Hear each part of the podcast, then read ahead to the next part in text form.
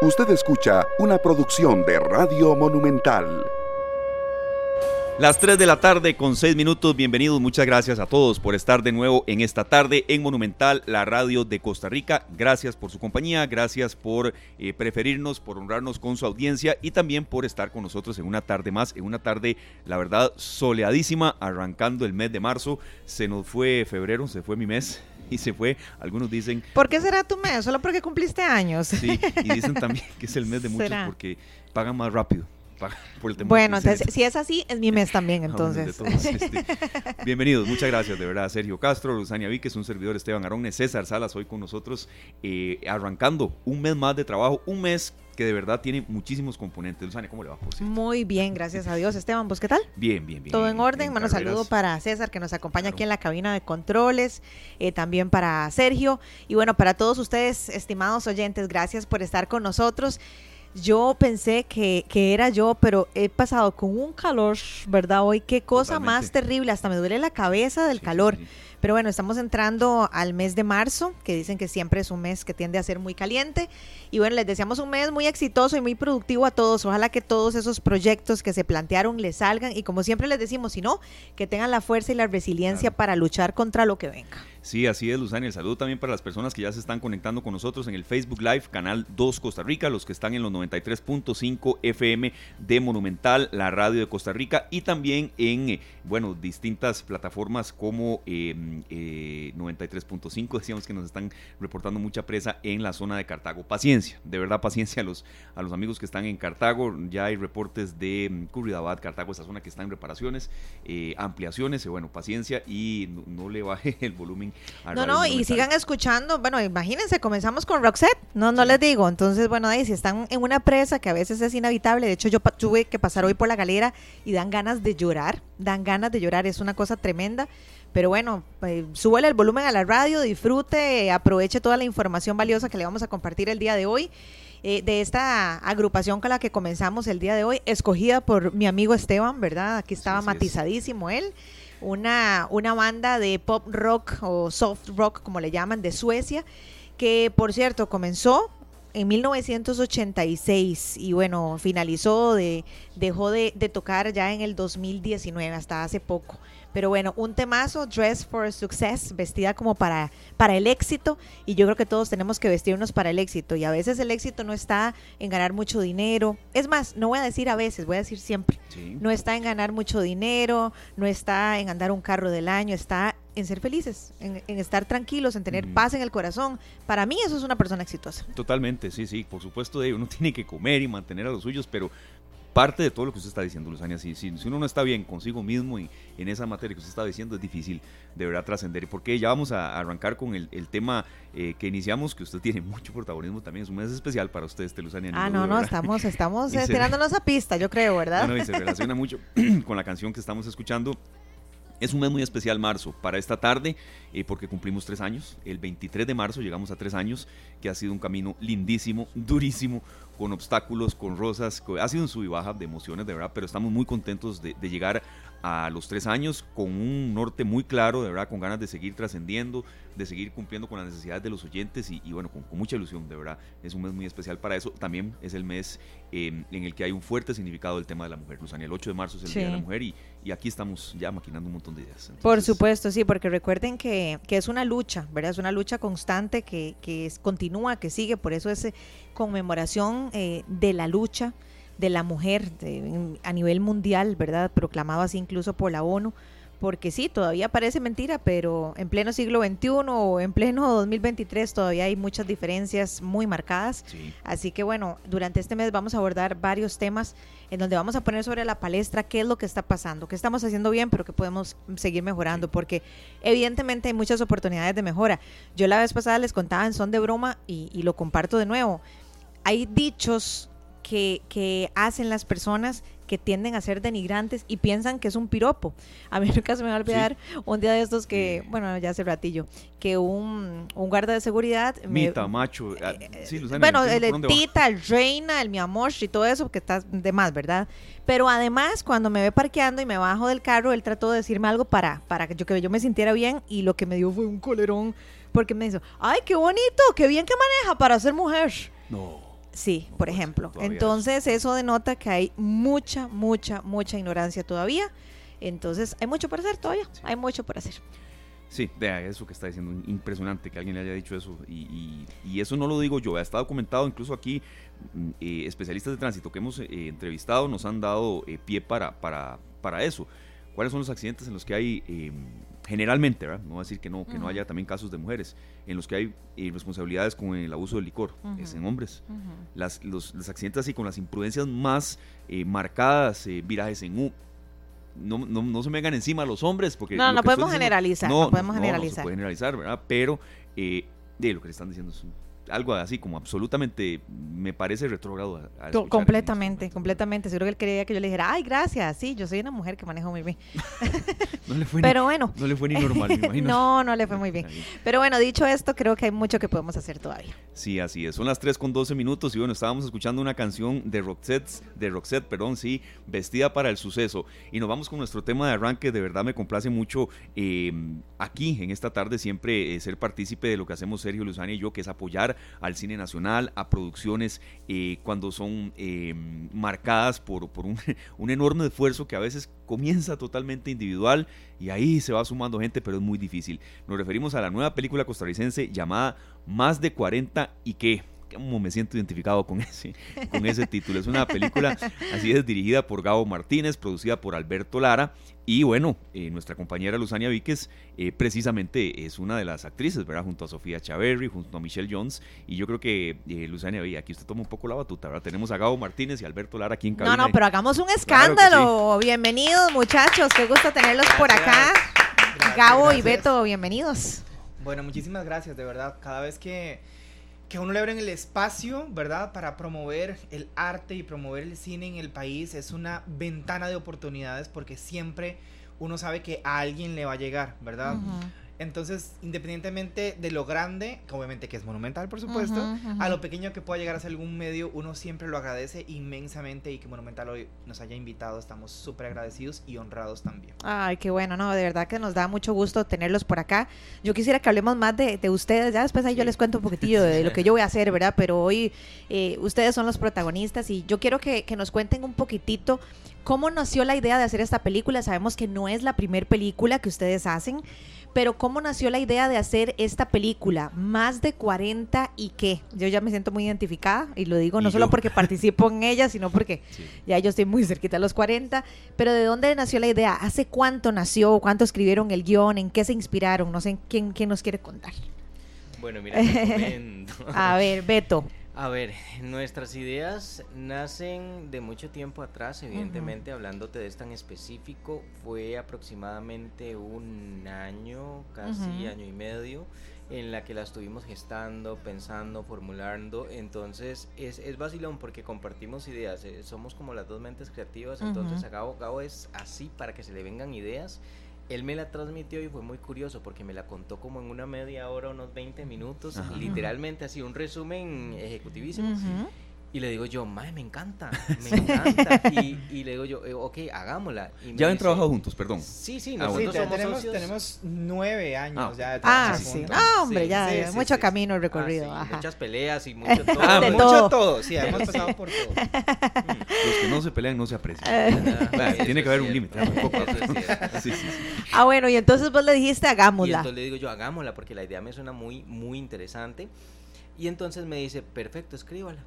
Y yo, qué lindo, me da la idea en 20, 10 minutos y Ajá. escríbala. Y bueno, yo, bueno, ok, está bien, perfecto, Ujú. porque la idea la tenía muy clara, muy concisa. Y entonces, enos aquí casi año y medio después de haberla formulado, ¿verdad? De haberla escrito. Después, como Ujú. vos lo viviste también, se vienen los demás procesos, que es Ujú. proceso de casting y todo eso que se, que se viene la avalancha, ¿verdad? Ir haciendo cada uno de los procesos y enos aquí en este momento ya que pasó ese proceso y, y ya estamos ya hacia a puntito de dar el claquetazo para iniciar. Ay, qué bonito. Sí, sí, sí. Cuando ya se da la idea, ¿verdad? Y, y- y sienten ustedes que hay sinergia, que hay química, y, y a veces uno está en un trabajo en grupo y uno dice, "Di, no, no, no me entusiasma. ya luego que viene, pero en materia de una película, eh, ¿cuál es el primer paso? Si seleccionar po- potenciales y posibles actores o, o- o ya locaciones, o cómo, cómo se da, Eh, porque aquí hemos apoyado mucho cine nacional, pero cuando ya está la película, ¿verdad? Esto no, les falta y buen trecho, Sí. pero sé que Sí, sí, ¿cómo bien. es ese proceso? Cuéntenos. Vamos a ver, es, es complicado. ¿verdad? Sí. Pero normalmente la teoría indica que escribís el guion, haces casting, buscas locaciones y presentas el proyecto. Eso dice la teoría.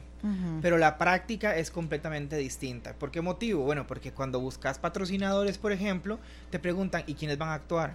Entonces no... te- Es que no he hecho el casting. Ah, no, no me interesa. No puedo decirte quién.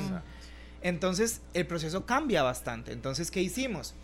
Realizamos el casting, convocamos a las personas, llegaron 200 personas a un casting abierto, llegaron como 30, 30, 30, 20, 25 personas a un casting cerrado para los personajes principales. Y una vez que ya lo seleccionamos y que dijimos, ok, sí, esta, esta, aquella, forman parte del elenco ya, entonces ahí sí pudimos montar las presentaciones para mandárselo a cada uno de los patrocinadores. Una vez que los patrocinadores ingresan, que es la parte quizás más complicada, Claro. más lenta, eh, ya se puede dar el banderazo de salida del proyecto, ya se le puede anunciar a las personas, ya se les puede enviar el guion, firma de contratos, pero sí es un proceso muy largo y muy cansado. Tenemos un año, de hecho, ayer cumplimos un año que hicimos el casting abierto. Entonces la gente fue como, oh, un año después, sí, un año después, y que puede cambiar todo. Las prioridades de la gente, ya yo estoy trabajando, ya no tengo el mismo tiempo, ya no me interesa esto. Conocemos personas que han empezado a estudiar actuación y seis meses después dicen, no, ya, ya no es mi prioridad, entonces no es lo mío, gracias, sí, sí. ya no es lo mío. Entonces sí, es, es difícil un año que, que no puede pasar en un año, por ejemplo, ¿verdad? Por ejemplo. que no pudo pasar en un año, que es una bendición, esos cambios son bendiciones al Ajá, final. sí, sí, definitivamente. claro. ¿En qué proceso está entonces ya, ya en este momento? Sí, eh, eh, primero de marzo del 2023 nos hablan ustedes que llevan ya un año en esto. Un año. Eh, ¿En qué está? ¿En qué proceso está más de 40 y qué? El proceso está en que en aproximadamente, bueno, en aproximadamente no, literalmente Ajá. en 15 días Ajá. ya empezamos a grabar la primera escena de la película. Ok. De ahí hasta el 28 de abril. 29 de abril. 29 de abril quedaríamos el claquetazo final, pero ya Ajá. estamos en el proceso literalmente de comenzarla a rodar. Sí, sí, sí. No sé mucho cine, pero sí llevé algunos cursos de apreciación y demás, pero ese claquetazo puede que se extienda por, por ¿verdad que sí? O sea, Sí, siempre hay como un margen de... va- No es la idea. No es la Bueno, idea. si se Que no extiende, les voy a decir una cosa, si se extiende, ya les voy a pasar el contacto aquí de- del jefe para que, les- No, no. mira, algo pasó, No, no, ¿verdad? sí, Sí, no, no, está no. sondeando. está No, es que eh, eh, gente que uno ha consultado y ha leído y a veces hay escenas que se necesitan con lluvia, por ejemplo. Claro. Y nada que llueve. Sí, me imagino que, que que- nada está escrito en piedra, me imagino sí, que sí. podrían suceder eventualidades. Les pongo un ejemplo Ajá. bastante real que esperemos que todo bien, ¿verdad? Nosotros tenemos una locación en San Carlos a la que vamos a ir Ajá. durante una semana. San Carlos tiene un clima muy especial. Ahí, Claro. Entonces, justamente lo que estabas diciendo Totalmente. puede variar, porque si ocupamos sol, Ujú. no ocupamos que nos venga un torrencial, si por ejemplo Ujú. llueve o etcétera, cosa que no puede pasar porque el tiempo está súper medido y esperamos que Diosito nos escuche con el clima, pero sí, esas cosas pasan. Claro. Sí, son- no, nadie está exento de que algo así le suceda. Muchachos, cuéntenos ahora un poquitito de la propuesta que están haciendo ustedes a través de más de 40 y qué. Para las personas que nos escuchan, ¿qué pueden esperar? ¿Es, es un drama? ¿Es una comedia? ¿Me voy a reír? ¿Voy a llorar? Eh, mm, ¿Voy a hacer introspección? ¿Qué, qué tiene esta película y qué le va a ofrecer a la gente? Le va a ofrecer romper con los estereotipos, le va a ofrecer romper con, lo, con sus esquemas mentales, porque es una película que aunque es de comedia, nos vamos a reír muchísimo. Hay muchas partes muy graciosas, porque los personajes son muy auténticos, y eso es algo que a nosotros nos llama mucho la atención de, de la historia y que le ha gustado hasta a los patrocinadores, ¿verdad? Que cuando ingresan con, con sus dineros. Pero lo que yo creo que la película nos, nos lleva es al y qué. Esa es la parte que a mí me llama más la atención de, Ujú. del texto. El y qué. ¿Y qué si tengo muchos años y no he Sí, sacado el bachillerato? Sí, sí, sí, sí. ¿Y qué si yo quiero emprender y no tengo tal vez el recurso muy, muy elevado para poder hacerlo? Entonces sí, son más de 40, ¿verdad? Son, son tres amigas que quieren luchar por, por su felicidad, por alcanzar lo que quieren, por romper con lo que la sociedad les ha dicho que tienen que hacer, pero que piensan que a sus 40 años no están Sí, en edad sí, sí, sí, idónea sí. para hacerlo. Ya me va gustando, es decir, más de 40 y qué, y qué si no sé nadar, y qué si no he terminado la licenciatura. Y, Exacto. Como ¿Y alguien qué- por aquí, ¿verdad, Lucy? Como- ¿Qué- qué- sí. Aquí me sonó como, ¿verdad? No, pero qué interesante, vean, Sí. eh, eh, ahora que estamos hablando de esto y ya creando un poquitito de reflexión en la vida, creo que a veces sentimos en la vida que estamos como en una carrera. ¿Verdad? Y fulanita ya se casó, y sutanito Sí, ya sí, tuvo sí. hijos, y fulanito ya sacó tres maestrías y yo ni siquiera he terminado el bachi, ¿verdad? Y entonces sentimos como que estamos en una competencia y volvemos a lo mismo que hablábamos ahora cuando iniciamos el programa, Esteban. Lo importante es ser feliz. Una persona feliz es una persona exitosa, pero vivimos como en una constante competencia social. Y les voy a poner un ejemplo concreto, solo por poner uno sobre, sobre la palestra. Roberto Gómez Bolaños, el famoso Chespirito, Claro. empezó a crear su personaje después de los 40 años. Y vean el éxito rotundo que alcanzó, la cantidad de películas, de series, de premios que obtuvo, un trabajo majestuoso, limpio, eh, maravilloso, y lo comenzó a ejecutar después de sus 40 años. Uno Entonces, aprende en esto todos los días. Yo, por supuesto, sí, de- no sabemos todos los dichos de él, ¿verdad? Ujú. Lo imitamos desde niños, pero ese, eso que, de que Bueno, después de los imagínense 40 fue cuando... ustedes. no, la verdad que no. bueno, ven qué Sí, bonito. sí, Entonces sí. me parece que la propuesta eh, es, es edificante y le va a dejar algo, algo al público. Ahora, ¿para quién es esta película? ¿Es para toda la familia? ¿Es para solo para, para mayores de edad? ¿Para quienes vienes van a poder verla? Ay. Dios santo, y unas Eh. sonrisas ahí medias peligrosas, yo no sé, aquí. Básicamente. Ajá. No, esperamos que sea para todo público, pero eh, bueno, también está el tema de la censura, vos sabes, ¿verdad? Dependiendo lo que censura nos indique, pero la puede ver básicamente desde alguien muy jovencito hasta las de 40, hasta más de 40, digamos, porque el mensaje es muy general. Yo creo que para allá vamos todos. Y no lo quiero encapsular tampoco o que se entienda que solamente para, para esa edad o para esas edades o para señoras. En realidad es para todo el mundo. Entonces, si usted está esperando ver una película eh, encapsulada, pues no. Si usted está esperando ver una película aburrida, pues tampoco, porque se van a reír y también, de hecho, van a llorar un poquito, porque la película tiene Bastante, sorpresas. bastante. Sí, sí, sí, en realidad. Qué lindo. Eh, Beto trató de decir así como un poquito y, y Ajá, Gabo, sí, no, Gabo en dijo, realidad "Tráigase el bastante. paquete, ¿verdad? Completo Sí, de- tráigase, tráigase en el pañito para que se sequen, porque sí, la, la historia da un giro bastante interesante. Que la intención es ponernos a reflexionar en esto. No hay un viaje, porque nuestras tres protagonistas se van a, a un viaje para intentar encontrar el equilibrio, la felicidad, la paz que necesitan. Y en la vida real, no ocupamos un viaje, no ocupamos tener millones para tomar un avión ir a No. conocer Europa. Es decir, ok, ¿qué es lo que me va a hacer feliz? Es esto, ok, lo voy a hacer. Ujú. Me va, a, me va a llevar 10 años, ok, pero voy a empezar hoy para que mañana me queden Ujú. menos de 10 años. Y así sucesivamente. Y creo que la vida es así. Se trata de luchar. Nuestro caso, modestia aparte, ha sido esa. Renunciamos a un trabajo donde nos sentíamos escla- esclavizados, donde nuestras ideas y propuestas nunca estaban bien, nunca había plata. Y para, para lo que queríamos, entonces nos sentíamos en una, En una jaula. en una Sí. jaula donde sí había plata para poder hacerlo, pero nos decían, no, es que mejor nos vamos a lo normalito.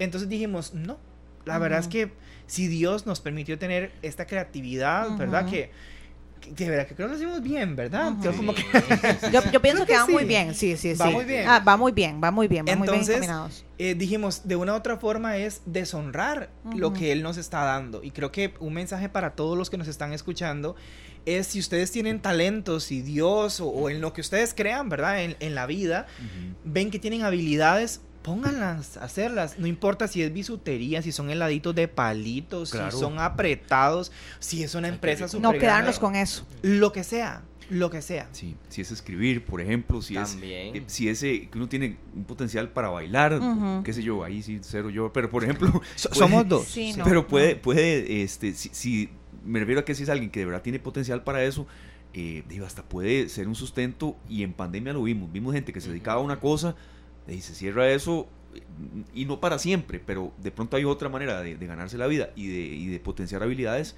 que lo llevan a uno a eso. Vea, es, sí hay preguntas más de carácter, como dice Luzania, y ay, bien Esteban con eso, pero bueno, de, de- de carácter de, de periodismo, ¿verdad? Y, y de datos y cifras que uno, que uno Claro, tiene que, claro. adelante. de que profundizar un poco, ¿verdad? 500 mil dólares, por ahí es, es, es la suma de lo que se Hasta necesita. el momento es lo que hemos como recopilado. Entiendo, sí. Eh, Y, y eso es para todo, todo el proceso o en esta primera fase eh, y, y de dónde han obtenido estos fondos, digo yo, eh, total Debe transparencia. ser, Lo- debe claro, ser claro, dificilísimo. Claro, sí, la duda va por ahí, que quién los apoya en momentos tan duros como reactivación económica y por dicha que es así, ¿verdad? Por supuesto.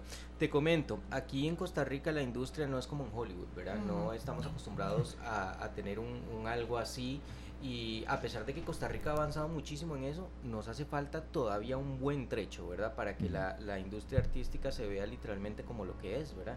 Y el apoyo de un gobierno acá no es como, como destinado precisamente a eso o no hay un algo que nos apoye al 100% en ese sentido. Dependemos mucho en este caso de nuestros propios recursos y de la empresa privada o de los patrocinadores. Claro. Entonces, eh, lo que comentaba Gabo al principio, cuando... Y sus cuentas bancarias, ¿no? sí, Pecado, sí. Pero sí, también, sí, sí, sí. Y Y vean, al- algo que yo destaco Y mucho luego, ahí, luego de verdad no se van- puede que no se arrepientan de eso. De verdad que, que sí. Porque hemos entrevistado, perdón la interrupción, pero Luis, Sí, no, no, no, perdón. hemos entrevistado mucho a gente que viene con eso y dice, yo tuve que poner de, de- de- de Ujú. mi chanchito, ¿verdad? Y luego, bueno, gané, gané réditos. Exacto. O con esta película, o eso me visibilizó. Entonces no se detengan en ese esfuerzo, ¿verdad? Exacto. Lo que te iba a decir es eso, que a veces ponemos la excusa de, uff, pero ¿yo de dónde voy a sacar 500 mil dólares? Créansela. Sí. De verdad, es de creérsela. Y uno la, lo logra, de verdad. Nosotros, en serio, yo siempre lo digo y no, no por, ay, por el pobrecito. No tengo una cuenta de banco millonaria. Alberto un día de esos en una entrevista decía, vean, a veces lo triste que es entrar y ver la cantidad de plata y decir, bueno, pero eso no es mío, o sea, no puedo comprarme ni un confite de venta. Pero es súper satisfactorio que al final eh, van a ver sus ganancias, primero Dios, que se le puede pagar a la gente también, ¿verdad? Su- remunerar su trabajo, porque es un esfuerzo lo que están haciendo, pero es de creérsela. Si uno Ese se pone a ponerle peros a la vida, nunca Ah, lo vamos a lograr. No se mueve. ¿Qué dirían ustedes que es lo más difícil de hacer cine aquí en Costa Rica? ¿Será esta parte de- del presupuesto o, o no? ¿Hay algo más complejo todavía? Wow. Hay muchas cosas complejas. En, la experiencia, porque ustedes ya han hecho varias películas, hasta el momento, cu- ¿cuándo han topado pared? O sea, ¿ante qué cosas entonces? Te soy muy honesto y y, no es no es sonar petulante ni nada, pero en nuestros proyectos siempre ponemos delante a Dios y él siento yo y pienso yo y creo yo y así es como convicción el que nos ha abierto las puertas. El que les ha abierto las puertas. El que nos ha abierto las puertas para, para ir adelante y para ir caminando como se tiene que caminar. Nunca hemos topado así como, como que nos den de una que no. Hemos tenido que esperar, pero Dios también trabaja la paciencia, más en mí, yo lo reconozco. Pero es por eso, entonces todo es un aprendizaje. Hasta el momento no ha habido un bache, pero te puedo decir que de lo más difícil que hay es, la, eh, al menos hablándote del tema de producción, Ajá. en efecto sí, el tema del patrocinio como te digo, porque no hay un apoyo aquí, una industria que te apoye con eso. Entonces, Sí. si no hay un patrocinio, eh, di, no puedes salir, ¿verdad? En, en ese sentido. Por otra parte, eh, tenemos que acostumbrar a la cultura a nivel general a Costa Rica a, a creernos que nuestro producto es bueno también. Soy consciente, evidentemente, que, que nos falta todavía un buen camino para llegar a estándares tal vez como Hollywood, pero el esfuerzo que hay detrás y todo el equipo que viene detrás, los actores, producción y todo, evidentemente es un gran esfuerzo que hacen y, y que nos esperemos un toquecito a ver el resultado final y ahí habrán opiniones divididas, pero, pero básicamente es eso. Y como arte es subjetivo y uno tiene que estar súper receptivo a Sí, eso, al final. Bueno, yo, yo quiero agregar algo a eso que, Claro. que menciona eh, Gabo y a eso que menciona Beto.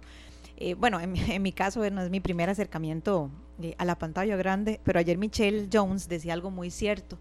Eh, Michelle es una gran actriz costarricense que ha participado en muchas producciones dentro y fuera de nuestro país, ha hecho muchas películas y con diferentes producciones, ¿verdad? En Estados Unidos y, y en Costa Rica.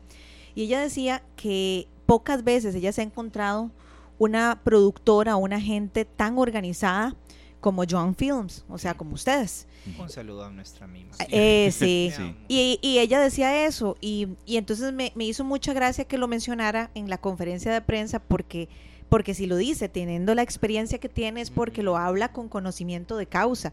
A veces se puede tener muchísimo, muchísimo presupuesto, pero eso es un desorden total, o no se aprovecha bien el presupuesto, o de repente el llamado estaba de grabaciones para tal hora, tal hora, pero entonces no se aprovechó, entonces es, es desperdiciar recursos, etcétera. Entonces yo creo que también la grandeza del ser humano surge en hacer lo mejor que se pueda con los recursos que se tienen. Sí. Entonces sí, si, nos ponemos a comparar con Hollywood, me imagino Sí. que en Hollywood encontraremos una producción de miles de miles de miles de miles de dólares, pero no es tanto el dinero, sino que también se aprovecha ese dinero, ¿verdad? ¿Están de acuerdo? Sí, totalmente de acuerdo. Yo creo que lo fundamental es saber administrar lo que te cae en nuestras manos, o sea, ser buen mayordomo de lo que la vida te está poniendo en oportunidad, porque afuera hay muchos, de verdad, nosotros nos llegan en ocasiones guiones y decimos, híjole, ¿cómo si ya estamos pensando en la quinta película cuando no hemos hecho la tercera?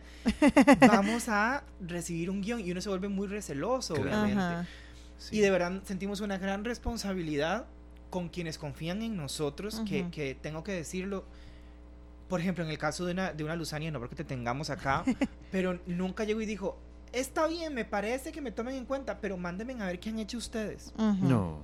Cosa, cosa, Eh. Cosa que, también es válido y que uno respeta, espera, y que uno lo espera, Ujú. honestamente. Sí, sí. Ujú. Una actriz como Michelle, como Sofía, por ejemplo, una María Torres que también forma parte del elenco. En ningún momento dije, ay, sí, chiquillos, porque a veces nos ven, digo, no estamos Claro. tan jóvenes, a menos yo no estoy tan joven. Habla Alberto, por él. Alberto no cuenta su edad, nada más. Ni María con su trayectoria fue, Nada, puso eso. Qué nada, bonito, qué bonito. porque- Es como, yo le quiero, quiero verlo como, y no, no quiero sonar aquí como que estamos en un sermón, ¿verdad? Pero, Sí. pero siento que es como de una u otra forma gracia, quizá, que no quiero como creérmela mucho, ¿verdad? Porque después uno se puede desubicar un poquito, sí. pero que es como, como gracia o algo que la gente ve que dicen, wow, eh, marcas nos han dicho, ok, sí le voy a apostar. ¿Y sabe por qué? Porque la presentación era muy clara. Ujú. Qué bonito. O sea, ustedes se tomaron el Claro. tiempo para hacerlo. Y uno dice, wow, en- serio, ¿y cómo hacen otros? Me, me Sí. pregunto, ¿verdad? yo me pregunté Pero- eso y yo, pero es así, es normal. Claro. O sea, tiene que ser así. No, no, pero eso, eso trasciende. Eso trasciende y eso se nota cuando las cosas se hacen bien. Pero qué bonito también este, cuando ya ustedes plantean eso y notan un grupo comprometido, ¿verdad? Eh, desde una María Torres con su trayectoria que no pone, de, que no pide, ¿verdad? Olmos, que no pide ahí, eh, qué sé yo, em, alfombras rojas, ¿verdad? Hasta, bueno, sé, cu- sé cómo sería Luzania en un aspecto así, de- por algo, por algo No, goza uno vamos trabajando bien. con ella. No, hombre, no, Vamos vaya. bien. Vean, vean los que están Pero- ahí viéndonos por, por Facebook, ¿verdad? Vean que como yo vengo a trabajar. Sí, nada más no me patee la compu, ¿verdad? No, no, no, no, pero no eso, me eso despedace es, la computadora que ya está despedazada, Sí, por cierto. por cierto. Pero eso, eso a ustedes me imagino también los estimula mucho. Un grupo comprometido eh, o unos que empiezan y luego se salen dos o tres. eh, En eso me imagino que se inyectan de emoción Hay también. algo, hay algo muy curioso y tiene que ver mucho con lo que decía Michelle Jones ayer. Eh, nosotros, vamos a ver, no es, no es un cliché lo que voy a decir, pero nos gusta como crear grupos no solamente de trabajo, sino trascienden a ser amigos y muchas veces ya se convierten hasta en parte de nuestra vida diaria. Sí. De la película anterior eh, tenemos muchísimo, bueno, casi todos en Sí, sí. realidad, o todos por decirlo así, nos seguimos contactando. De hecho, eh, parte de ellos están en esta producción otra vez. Nos vemos, nos contamos cosas, se han vuelto confidentes, nos volvimos amigos. Mucha gente, igual que Michelle, nos ha dicho, qué extraño, es que con ustedes es tan diferente, no es trabajo, no, y no porque seamos Beto y, y- y Gabo, no, no nosotros en sí, sino el ambiente. Y cuando Michelle lo mencionó ayer, yo dije, wow, es hora de empezárselo a creer porque ella Y es que dice que nueva, ahorita nota. ella no nos conoce, los demás sí, tenemos ya tiempito de conocernos y formar el vínculo y todo, pero ella lo notó desde un inicio y yo dije, wow, entonces estamos haciendo las cosas bien porque no queremos ser él. Bueno, ya grabó listo, vaya, si no me importa su vida, no me- y no es porque tenga que ser así, pero sí es un tema, yo creo que de calidez humana y es lo que le hace falta al mundo muchas veces para, para empatizar con, la, con las personas. Claro, no, no, por supuesto que es así. Vamos a seguir hablando con Gabo Martínez y Alberto Lara, quienes son los produ- el productor y el director de la película Más de 40 y que después de la pausa vamos a hablar con Luzania de cómo le ha ido en, este, en esta parte eh, de, de- de un lado de la, de la de la escenografía que no ha estado acostumbrada. Y como les digo aquí en, en esta tarde no somos partícipes del autobombo y no es un hecho noticioso. Usted está participando en una película que se está ya en proceso de, de, de efectuar y eso es lo que estamos haciendo aquí verdad tomando en cuenta eh, esa parte que, que, que, bueno hay noticia también. Y lo hemos hecho siempre, hemos apoyado siempre al Sí, cine nacional. sí, no es la primera vez, lo hemos hecho siempre, con muchísimas películas, Sí. les hemos dado aquí un espacio. por eso entonces no, no es eh, porque hay que aclarar un poco también verdad Ah, Ahora, si me quieren apoyar, yo no me enojo, no Esteban, también, pues, sí. ¿verdad? Claro que sí, y, y estoy seguro, Luzania, que si habrá alguna crítica de su actuación, ya cuando esté, usted la asumirá. eh, Así es, de así es la una- vida y lo asumimos Sí. con toda la importancia y con, con toda la responsabilidad. Así es, antes de irnos a la pausa, César, hay dos mensajes aquí que quiero rescatar. Pablo Alfaro nos decía, más que ignorancia es un tema cultural, el machismo está muy arraigado y eso debe eliminarse. Aquí está haciendo eco de lo que estábamos mencionando de, desde el tema de lo que le dijeron a usted en el manejo, Luzania. Y, y sí. Pablo, yo, yo coincido en eso. Creo que ya hay esfuerzos, ¿verdad? Tendientes en que, en que hay opiniones o actitudes que deben de eliminarse. Eh, haciendo incluso yo me culpa, no, no, no voy a ponerme aquí como que soy el, el, que, el que puedo dar cátedra de eso para nada, pero sí, entendemos el mensaje que usted nos está dando, Pablo. Y hay uno muy lindo de Carla Gómez Miller. Luzania, un saludo con mucho cariño, muchas felicidades por el milagro de Dios para ustedes. Tu testimonio alentó mucho mi corazón y qué dicha, Luzania. Ay, muchas gracias, Carla, Carla Gómez, gracias por sacar el tiempito de escribirnos y qué bendición, qué bendición que de alguna manera te inspiró a seguir creyendo y a seguir luchando. Así es, 3 con 36, nos vamos a la pausa con Alphaville. Es una banda alemana que tiene una canción que yo creo que todos tenemos que tomar en cuenta en algún momento de nuestras vidas, de nuestras vidas. Se llama Forever Young. Por siempre jóvenes. Cuesta a veces, Lucy, sí, pero pero se puede. Claro, dejemos robar el, el, niño que tenemos adentro a veces. Adelante, 3.44 minutos, continuamos acá pasándolo muy bien en cabina con el director y productor de la película Más de 40 y qué. ¿Y qué, Luzania, verdad? que Usted no los tiene todavía, no ha llegado a ese piso. Pero... no, pero ya estoy como dos años, no me falta mucho. Sí, Gao Martínez, que es el director de Más de 40 y qué, y Beto Lara, productor de esta película que pronto verá la luz. Y bueno, estábamos hablando ahora fuera de, micrófonos y de cámaras también, eh, un poquitito de la propuesta de cada uno de los personajes. Tal vez ustedes nos, cuesta, nos cuentan un poquitito, porque son, son tres eh, actrices eh, principales o protagonistas, cuéntenos un poquitito cuál es la propuesta de cada uno de estos personajes. Ok, está Victoria, que Victoria es la que más dinero tiene. Ella tiene una vida perfecta ante la sociedad o ante el mundo entero, pero es como que vive en una jaula de oro, porque lo tiene todo, pero no es feliz, porque ella se entera que su esposo le está haciendo infiel. Entonces no sabe si el paso que tiene que dar es el divorcio o mantener la apariencia ante todas las personas. Y cuando llega donde sus amigas, sus amigas no la saben escuchar correctamente. Y creo que ahí todos en algún momento hemos pecado de eso de llegar y brindar información de más cuando no nos la están pidiendo, ¿verdad? Dar nuestra opinión cuando no nos la están pidiendo. Es como, ocupo que me escuchen y todo el mundo opinó. Entonces Victoria no sabe qué hacer con su vida y por ella es que deciden las otras dos amigas, Susana y Victoria y Marcela, irse de viaje. Y está Marcela, bueno, Marcela la voy a dejar de último hoy particularmente. Está Susana. ¿Por qué será? Susana es un personaje sumamente lindo, es, es la dulce de la historia, ella es la mamá súper maternal, quiere cuidar a todo mundo, se entrega por todo mundo, menos por ella, lamentablemente. Ella cuida a todos, pero nadie cuida de ella y se siente atrapada y se siente... Que es una realidad, Gabo, es una, realidad que viven muchas mujeres, o sea, que están eh, que entre el trabajo o entre el, trabajo de la casa, que el esposo, que los hijos y, de último y de último ellas. Si es que piensan Si es que hay tiempo para ellas. Entonces ella vive ahí, en, en, la frustración, no, de, no por lo que hace, porque ama cuidar a su esposo, ama cuidar a su hija, pero llegó un punto en, en, su vida donde llegó y dijo, bueno, ¿y yo qué hago con mi vida? ¿Qué estoy haciendo con mi vida? Y ella soñó toda la vida ser estilista y no lo ha logrado. Ya siente que tiene casi 40 años y no sabe qué va a hacer con esa vida. Entonces es un personaje muy lindo porque nos va a enseñar muchísimo el valor propio. Y ahora sí, tenemos a Marcela, que Marcela es una, una mujer súper empoderada, súper segura de sí misma, pero como una careta. Porque ella por detrás siente y quiere muchas cosas, pero que ha puesto ante la sociedad para defenderse porque la han juzgado porque no está casada a sus 40 años, la han juzgado porque no es mamá a sus 40 años, la han juzgado porque no tiene una carrera o un negocio serio ante la sociedad. Entonces ella ha puesto la careta de soy feliz, todo va a estar bien, no pasa nada. Pero llega un momento en la vida donde ella llega y se da cuenta y dice, ok, no, yo sí tengo que poner un alto a quienes me critican, a quienes me señalan, a quienes no entienden mi forma de ver la vida y yo voy a ser feliz como yo quiero. Y aprende a hacerlo. Sí, vean qué bonito. Disculpen de verdad que estaba aquí con retroalimentación con los oyentes. Johnny Salazar nos dice, tiene mucho que ver con lo que, con lo que está en esta película. Don Johnny Salazar desde Santa Bárbara de Heredia. Me identifico mucho con lo que dice Luzania. En algún momento de mi vida me he sentido como retrasado. Eh, eh, lo que sí, retrasado, sí, lo que quiere decir es como, como desfasado o como, o como a veces sin ganas de ejecutar algún proyecto. Y tiene que ver mucho con el título de esta película. Don Johnny, nunca es tarde, ¿verdad? Eh, tiene mucho que ver con ese contenido. Mm, totalmente, totalmente. Y creo que la propuesta de cada uno de estos personajes va a ser que muchas personas se sientan identificadas Sí. Muchísimas personas Sí, se sienten sí, sí, sí. identificadas. ¿Les ha tocado eh, en este proyecto o en anteriores también, cuando ya ustedes tienen la lista de personajes seleccionados, ¿verdad? De, de esas, de, de actores, de más actrices, eh, y de pronto, eh, a mitad del camino alguno dice, di, no, no, no di la talla, o, o tienen que hacer relevos de, de personal, ¿eso, ¿eso es frecuente en el mundo del cine, o, o no tanto? Ok, te comento, nunca hemos hecho un cambio abrupto en medio del, Claro. del rodaje, por dicha y gracias a Dios todos siempre han estado comprometidos, nunca ha habido ningún algo que lo haga tener que cambiar.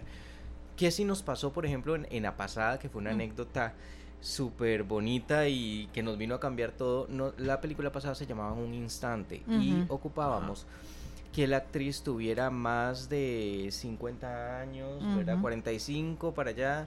Este, por- porque era una mamá y demás eh, la que representaba el personaje. Resulta que llegó una actriz que lo hizo tan bien, pero tan bien, agarró la esencia del personaje de lo que era, lo captó al 100% y era esa persona que estábamos buscando que, que interpretara a esa persona. Pero no tenía 40 y no resto. tenía esa No.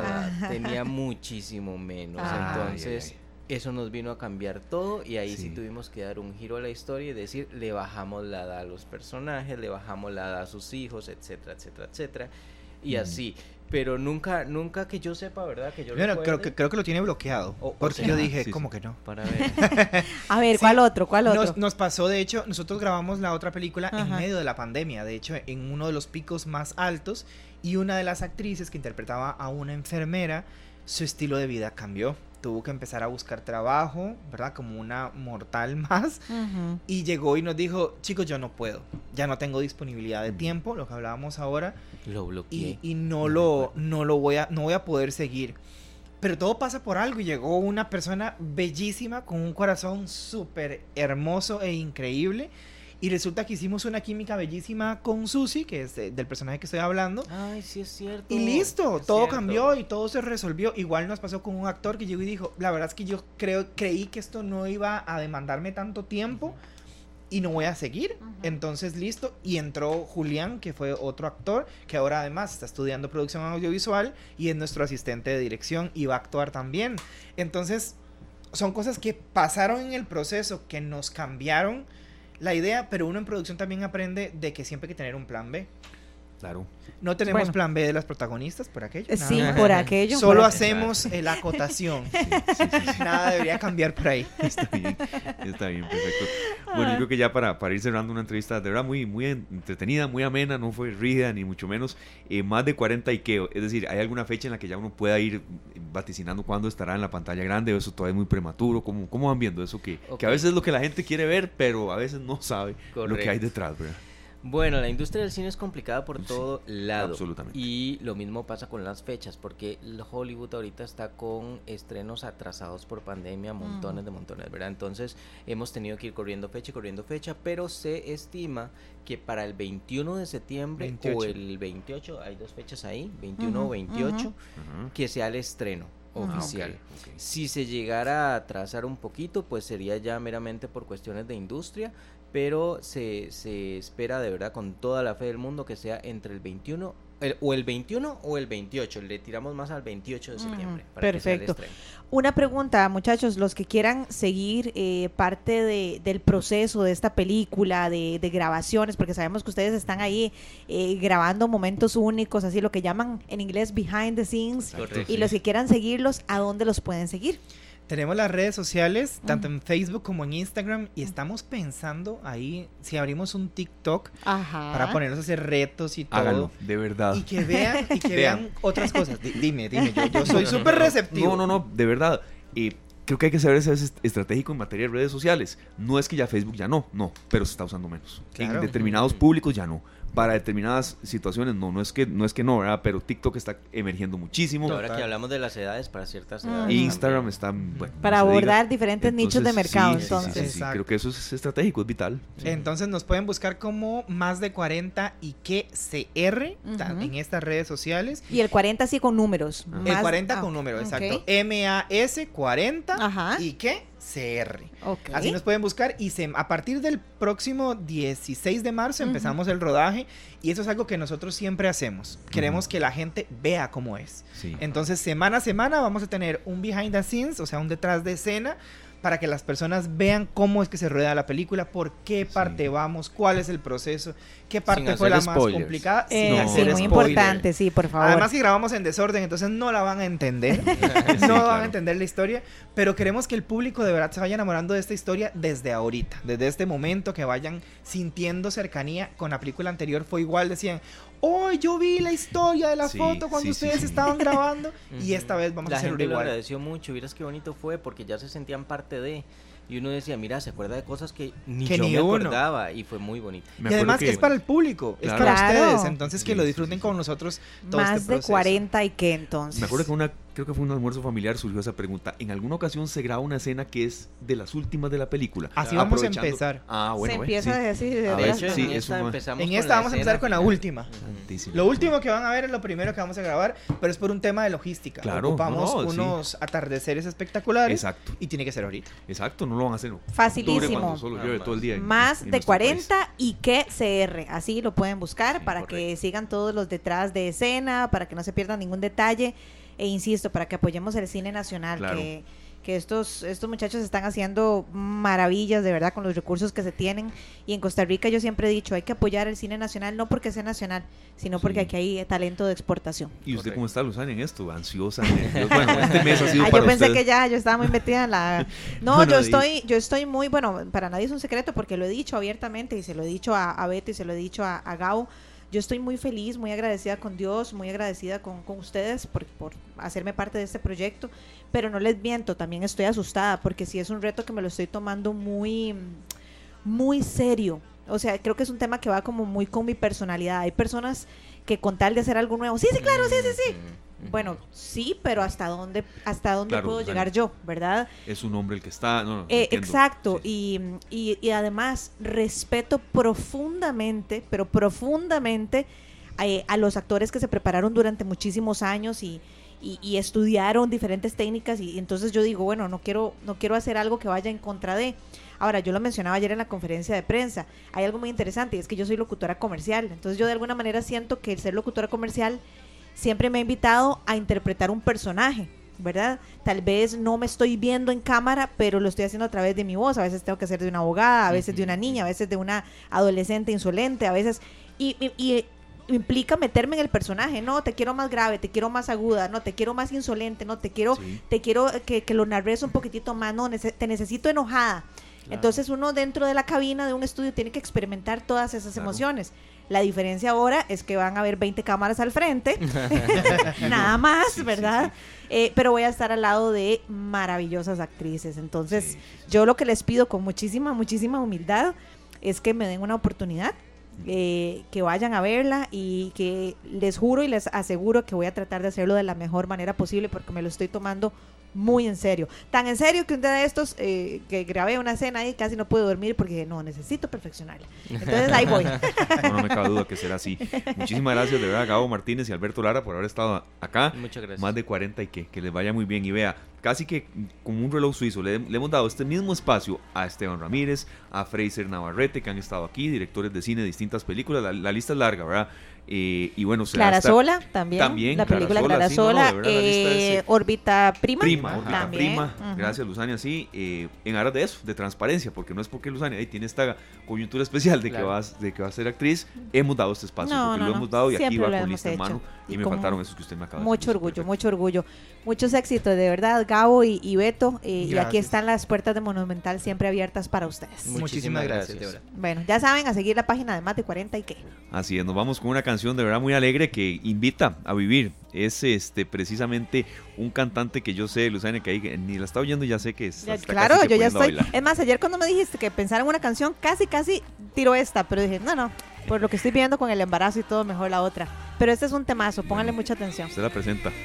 Vivir mi vida, Mark Anthony, aquí en Monumental. Seguimos con más de esta tarde en segundos. Cuatro con cinco minutos. Continuamos en un programa muy movido arrancando el mes de marzo, un mes muy caluroso, un mes lleno de congestión vehicular, un mes lleno también de, muchos retos para todos y le damos la más cordial bienvenida, arrancando marzo, a nuestro compañero director de Noticias Monumental, Paul Ulloa, parte esencial de esta tarde. Bienvenido, Paul. ¿Cómo están? Buenas tardes. Hola, Paul, bien, ¿cómo bien. estás? ¿Cómo va todo? Todo bien, por dicha. Qué dicha, me alegra muchísimo. Gracias a Dios. Y nos alegra tenerte acá. Esperamos que, que nos traigas, como siempre, muchas noticias, pero ojalá que en medio de todo eso que traes, insisto, venga algo ahí positivo. Ojalá. Bueno, yo es la primera vez que te veo desde el, desde el lunes. Ajá, sí es Sí, cierto. Sí y- es cierto. Y quiero, no sé si ya Esteban eh, hizo algo. No, no, no pude escuchar al inicio, estaba en una entrevista. Viera que, que ayer, Poli, hicimos algo muy Ah, lindo. bueno. Ayer Luzania estaba en compromisos laborales, Sí. por cierto, y le dimos una sorpresa en medio programa al final y, y mucha gente nos opinó. eh, Sergio y yo lo dijimos de todo corazón y, estamos muy contentos, ¿verdad? Porque no tanto por el hecho de que, de que haya costado guardar el secreto y eso, y no, no, no, no tanto eso, sí, y, y ya poder de, de hablar de esto, ¿verdad? Sino porque sabemos lo, lo que les ha costado a Luzania y a Jorge y que de verdad eh, de esto como que lo llena uno de vida, de verdad, los, los niños alegran, eh, una noticia así y, bueno, eh, nos llega a aportar mucho también y, y bueno, estamos con Luzania para lo que necesite. Bueno, yo le traía un presente Qué lindo, de parte de la familia. chiquitito, Ay, qué bonito. eh, bueno, para ahí que lo vaya- pueden ver los amigos de Canal 2 Costa Rica. Para Muchas que traté de gracias. esconderlo, no sé cómo, pero traté de esconderlo. No, yo, yo- yo pensé que te lo habían dado, no sabía que era, No, no, que no, era no. para nosotros. Muchas gracias, bueno, para Paul, para Ero, para toda su familia. Muchas, muchas gracias. Así que eh, esperamos en Dios. Sí. Eh, Mm, hemos, somos testigos de eh, lo que esta muchacha ha puesto en manos del Señor, eh, todas sus esperanzas, todas sus alegrías y, toda, y todos sus anhelos.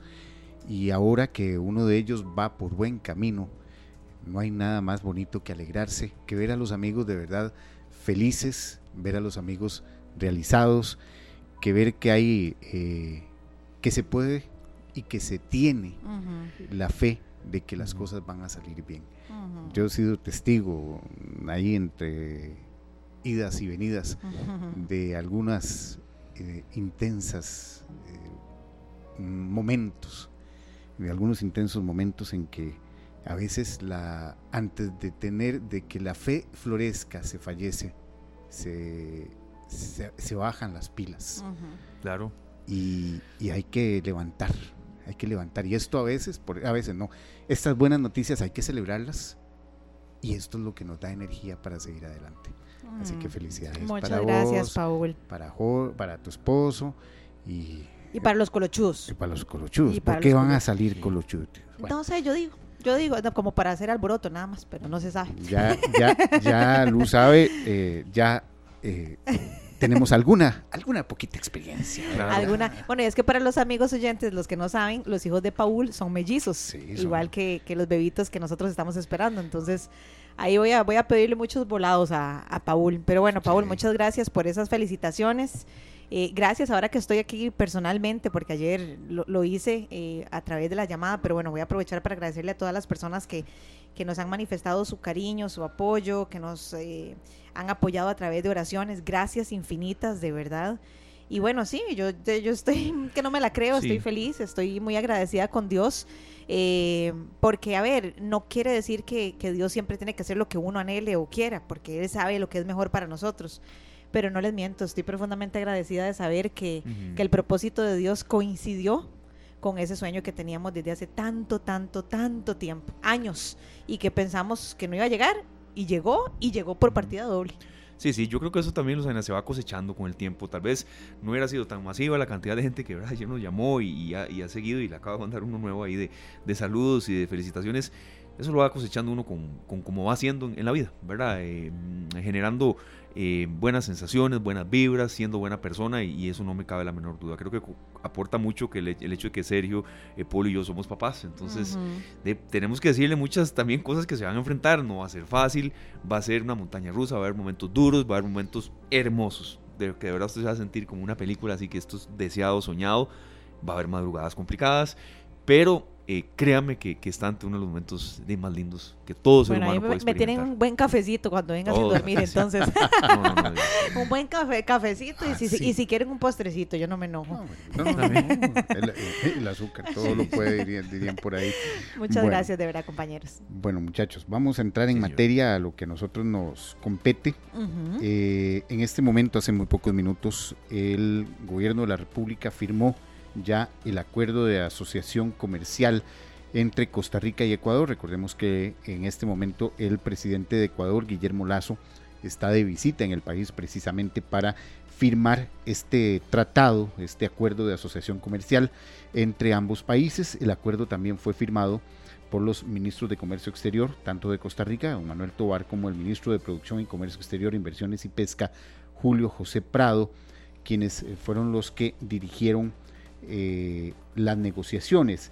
Eh, este acuerdo comercial lo que hace es establecer un marco jurídico con reglas para normar y fomentar el intercambio comercial entre ambos, entre ambos países y también crear un, mejor ambiente de inversión entre Costa Rica y Ecuador. ya fue firmado este tratado, este tratado con Ecuador que viene a ayudar un poco más en el asunto comercial. Recordemos que incluso con Ecuador compartimos frontera, frontera marítima, y que los dos países somos muy vigilantes, tanto Ecuador por la isla Galápagos como Costa Rica con la isla del Coco, de eh, mucho tráfico eh, pesquero, de mucho tráfico de, especies, de pesca ilegal. Así que es importante tener un buen eh, marco jurídico para eh, reglar un poco las, los acuerdos. Bueno, y este acuerdo va a venir a ayudar muchísimo para eso. Bueno, eh, hay de todo, así que vamos a ir analizando poco a poco cuáles las eh, repercusiones de este acuerdo con, con Ecuador. También quería contarles que los diputados incluyeron un proyecto, en el proyecto, un proyecto de ley que está discutiéndose en la Asamblea Legislativa, que los diputados que, los, que la caja más bien brinde de forma gratuita los productos de higiene menstrual. Eh, ¿Qué quiere decir? Bueno, que eh, recordemos que hay ciertos productos que la caja costarricense de Seguro Social, digámoslo así como que receta, no es la palabra adecuada, pero sí lo puede, lo puede dar. Y los diputados aprobaron una moción a este proyecto de ley que está en discusión que obligará, obligará, una vez que sea aprobado, a que la caja de estos productos de higiene menstrual gratis a mujeres que así lo requieran. Estamos hablando de toallas sanitarias, tampones y protectores que estarían incluidos en esta lista oficial de, eh, de la caja para que los centros médicos públicos los provean de forma gratuita. Eso es una de las cosas que ya eh, los diputados aprobaron en esta moción. Tienen que aprobar el proyecto eh, ya completo para que eh, una vez que así lo dicte la ley, que a partir de qué momento estos productos para las personas que no tienen recursos, hay que ser sinceros. Ah, hay que ah, ser sinceros, sí lo pueden dar, sí lo pueden dar, pero hay que ser sinceros de que este es una, una idea para que las personas que realmente no tienen esos recursos para comprar estos eh, artículos puedan acudir a la caja y se les pueda proveer. Eh, todavía el proyecto falta que, se, que sea aprobado en primero y segundo debate. Vamos a esperar cuál va a ser el camino que siga el, proyecto, el proyecto en cuestión. También en la Asamblea Legislativa, la Dirección de Infraestructura eh, del Ministerio de Educación Pública anunció que se opone a un proyecto de ley que trasladaría la competencia de infraestructura educativa a las municipalidades del país. La iniciativa pretende que un 1,5% del presupuesto del MEP se traslade a los gobiernos locales para que los gobiernos locales sean los que eh, construyan escuelas y colegios en distintas zonas del país. Este, este proyecto también lo fue consultada la Asociación Nacional de Alcaldías e Intendencias, la ANAI, que lo ve viable, pero que eh, habría que esperar cuál va a ser el camino que continúe sobre eh, este tema de la construcción de escuelas y colegios. Otro de los temas que llama mucho la atención esta tarde, eh, salió una lista de esta firma TripAdvisor, en donde ubica a la playa de Manuel Antonio, en Quepos, como una de las 25 mejores playas del mundo. Uy, qué bueno eso, me encanta. Bueno, eso es una muy buena noticia. Eso es una muy buena noticia. Es precioso, Manuel Antonio, de verdad. Sí, eh, hay puntos de mejora, compañeros, que se llena demasiado. Entrar al Parque Nacional a veces es complicadísimo, pero cuando eso de verdad marcha bien, es un lugar de verdad paradisíaco para estar. Hay que amarrar las papitas también por los, por, los, monitos, monos, ¿verdad? claro. Sí, sí, sí, sí, pero bueno, es parte de la aventura. Yo me acuerdo que yo había ido con mi sobrinita y, y se enojaba, pero ¿por qué esos monos me roban la comida? Y yo, "Ay, hay que dejarla bien amarradita, porque si no... Sí. Bueno, hay, las hay- suyas. hay- si te roban las papas, por lo menos. Hay otros, recordemos el caso de un eh, compañero que le robaron las De tenis. de Ítalo Marenco. De Ítalo Marenco. No no le robaron eso. las ¿En tenis. serio? eh, Claro. Conociéndolo salió corriendo atrás. Bueno. No, Sí, no, pero es que se fue por los Se árboles, no pudo por los hacer nada. árboles. Bueno, Qué entonces, bueno, de verdad. eh, No, qué bueno. pero- me refiero, a ver, por supuesto, digamos. Qué gracioso, la qué verdad. gracioso, sí, Sí, la sí. anécdota. Es que lo conozco a él. El saludo para Ítalo. Si nos está escuchando, el abrazo solidario con todo lo que ha afrontado. eh, y pero es que conociéndolo a él, eh, he jugado fútbol en contra de él, de verdad. Ujú. Ítalo fue jugador de fútbol profesional. Y además, conociéndolo a él, le dio risa en el momento y hasta intentó encaramarse al árbol. Estoy seguro. Ay, sí, pero no Pero creo que lo haya logrado. No creo que, lo haya- que los haya recuperado. bueno, volviendo al tema de la Ah. playa, sí, eh, Manuel Antonio quedó en el lugar 18 de este Qué ranking. belleza. eh, que toma por sobre todo en cuenta la valoración de los viajeros. Los primeros lugares fueron ocupados por eh, Bahía do Sancho en Brasil y. Eagle Beach en Aruba. Eh, y Costa Rica de, tiene su playa, esta playa de Manuel Antonio, como una de las mejores, como una de las mejores del mundo. Por cierto, también ahí en Manuel Antonio, el SINAC anunció que ampliará a 3.000 personas la capacidad del Parque Nacional Manuel Antonio. Sí. Entonces quiere decir que eh, hay una buena, una buena noticia en ese sentido, eh, que eh, va a ampliarse la, la entrada a los, al Parque Nacional Manuel Antonio, que es uno de los parques más visitados Sí, de. Costa Rica. Qué, qué buena noticia. eh, me encantó esta, esta noticia de saber que, que Manuel Antonio está catalogada como uno de los mejores destinos. Y también saben cuál otra playa, compañeros, Conchal, lo habíamos hablado aquí. Sí. No preciso, sí. no preciso el nombre de la revista, pero era una revista internacional. Swiss Travel, eh, Lucy, creo que fue un estudio de Swiss Travel. Ah, ok, no y Lo vamos a revisar en el corte. y, había catalogado a Conchal también como la playa más bella. Entonces, bueno, imagínense, yo ya podía decir que tenemos dos playas catalogadas internacionalmente como las más bellas. Internacionalmente, muy, muy, es muy importante, ¿por qué? Porque esto atrae, claro. atrae visitantes. Hay gente que quiere venir a conocer esas, esas playas tan hermosas de las que podemos, como decimos popularmente, podemos rajar. Claro, Podemos presumamos, rajar. Rajemos con lo que tenemos. Rajemos. Bueno, rajemos también con el hecho de que eh, el paso por Cambronero se logró reabrir horas antes de lo previsto. Eh, recordemos que hoy eh, se tenía desde horas muy tempranas eh, cerrado el paso para los vehículos pesados en Cambronero porque las autoridades del CONAVI estaban reparando los daños en el puente Bailey que fueron provocados por el choque de un camión sobre el puente. La reparación y reforzamiento de la estructura logró hacerse antes del tiempo establecido, así que eh, ya está abierto para el paso de vehículos pesados, el paso por Cambronero, a- alivia un poco la situación tan tremenda que se está dando en eh, todas nuestras vías, porque, por ejemplo, ir a Cartago ca- es colapsado. tremendo. Eh, bueno, Cartago, Tres Ríos, Curridabat, esa parte es tremendo ir debido a los trabajos que se están haciendo. Sabemos y llamamos a la comprensión. Yo sé que de este lado del micrófono y los que no tenemos que pasar por ahí todo el tiempo, eh, podemos decir, eh, sí, hay que tener un poquito de paciencia, pero cuesta tener paciencia. No, y más que porque la- estos arreglos se están dando ya cuando se está llegando a Cartago propiamente, Sí. antes de paso a Metrópoli, y también por todos los arreglos que se están llevando a cabo en la, En la galera. Entonces eso hace que de que el efecto sea obviamente más, eh, ¿qué podríamos decir? Más intenso, la verdad. Por, por no ponerle Más desesperanza. tenso. Sí, Pues exacto. también, Más entre otras palabras que no podemos utilizar en radio, pero sí entendemos. Sí, nos escribe un, un oyente en carretera, Pedro Castro, que le enviamos el saludo, fiel oyente de los espacios de Monumental, no le cambia después que sigue pelando el ojo, que está en estos momentos cerca, ahí donde usted está diciendo Paul, por la galera, bastante presa. Bueno, es, es la hora, pero que se ha complicado mucho. Ya hay muchas personas que nos están hasta, hasta preguntando a ver que qué vías alternas, y tienen razón, ¿qué podemos hacer? ¿Qué podemos aportar desde el micrófono nosotros? Veamos. Que no es mucho, ¿verdad? Pero Vías alternas. Sí. Que yo recuerde. Que yo recuerde. eh, eh, la vía alterna para salir ahí a, a- para evitar el paso de la galera es por viniendo de eh, Concepción de Tres Ríos, Curridabat y, y Granadilla de Curridabat, que sí. llega, se llega al, a- que llega 100 metros antes de la galera y se dobla a mano izquierda para salir precisamente a ese sector. Está la ruta por San Antonio de Desamparados y Curridabat eh, Centro, que es también se puede estar complicando mucho Sí, porque en este mencionan que en instante esa- para ir, para, para ir, por ejemplo, a, a la, a la Florencio del Castillo. Ajá.